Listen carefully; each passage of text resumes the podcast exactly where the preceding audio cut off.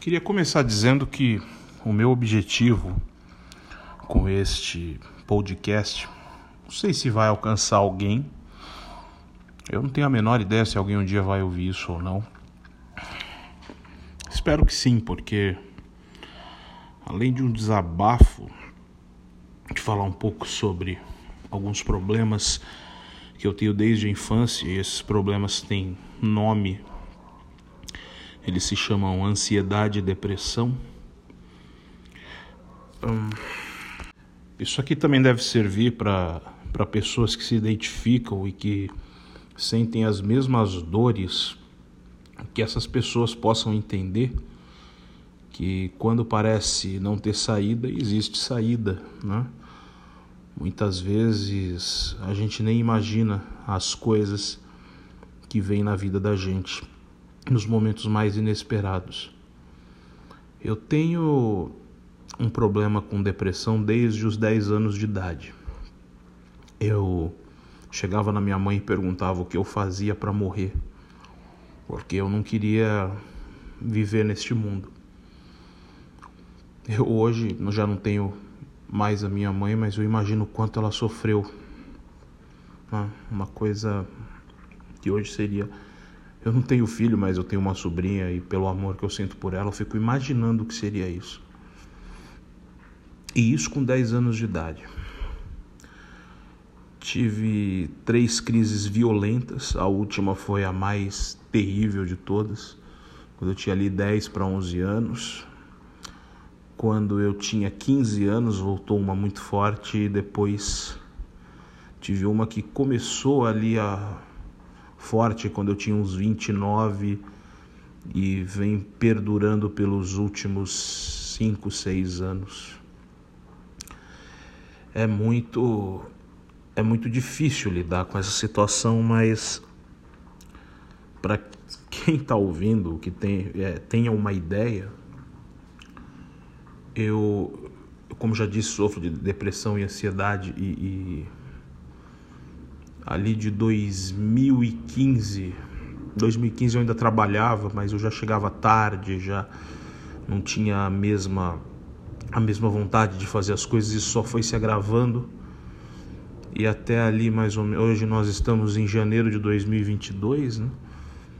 E ali mais ou menos até novembro de 2021, eu já vinha melhorando, mas ainda estava muito difícil, eu não consegui fazer quase nada na vida. A maior parte do tempo eu fiquei dentro do meu quarto.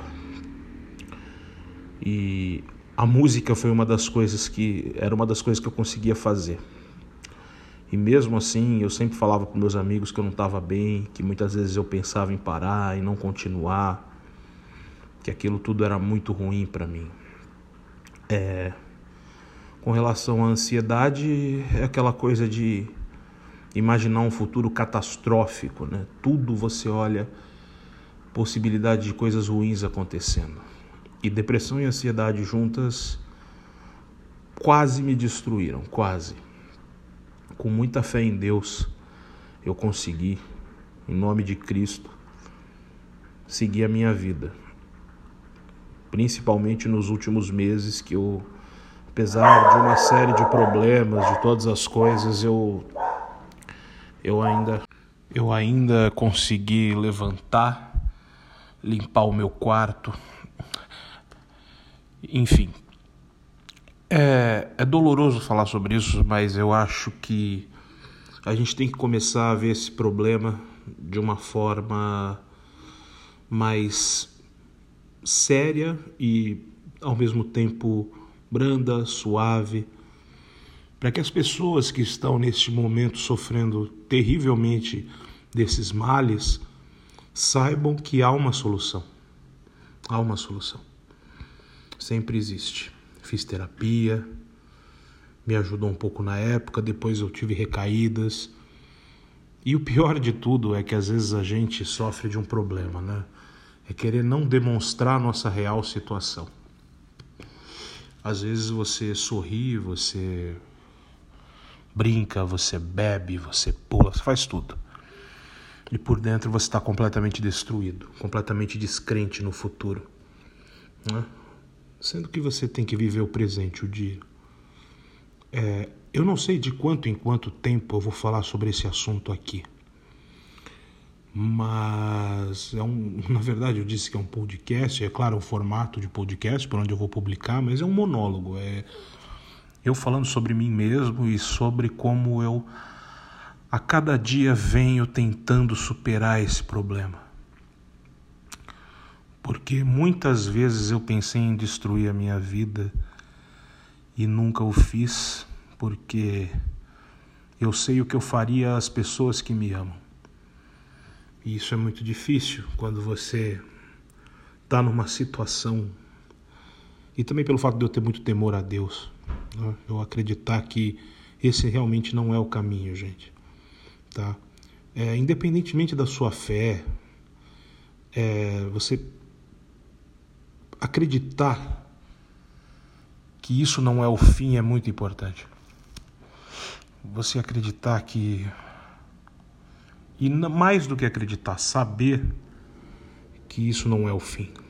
Saber que, sabe, é, a, a vida ela é muito mais, a consciência ela é muito maior do que o corpo, do que o cérebro. Então, você cria força e continua de alguma forma. Continua. E um dos pilares para isso, eu acredito que também é a é a percepção de que o futuro não aconteceu e de que você precisa de muito menos do que as pessoas dizem para você viver uma vida, para você para você, sabe, entender o que o que te rodeia, para você ver o futuro de uma maneira mais simples, sem tantas complicações, se cobrar menos. Acreditar que uma vida simples pode ser uma vida maravilhosa, principalmente se você fizer uma viagem para dentro de você mesmo e entender o porquê da sua dor, né? o porquê de todas as coisas que vêm te atrapalhando, que vêm te sugando energias. Eu acho que o autoconhecimento ele é fundamental para que alguém consiga encarar de frente os problemas da vida e as coisas que, que podem acontecer. Eu, francamente, por muitas vezes acreditei não ter força.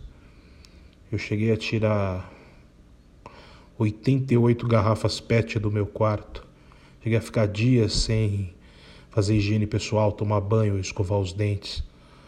E por que, que eu resolvi falar disso só agora? Né? Porque só agora eu tive coragem de expor isso para todo mundo e pouco me importa o que as pessoas vão dizer. Deus é testemunha do quanto eu sofri e eu também. É, hoje foi só uma introdução sobre quem eu sou, sobre o que eu tenho vivido. Eu não vou me alongar muito, mas no decorrer dos dias, dos, das semanas, dos meses, dos anos, eu vou falando aqui com vocês ou com você, ou com ninguém, sobre, sobre o que eu estou fazendo para superar os meus problemas externos e principalmente internos. Tá bom? Um abraço a todos, fiquem com Deus e a gente se vê em breve.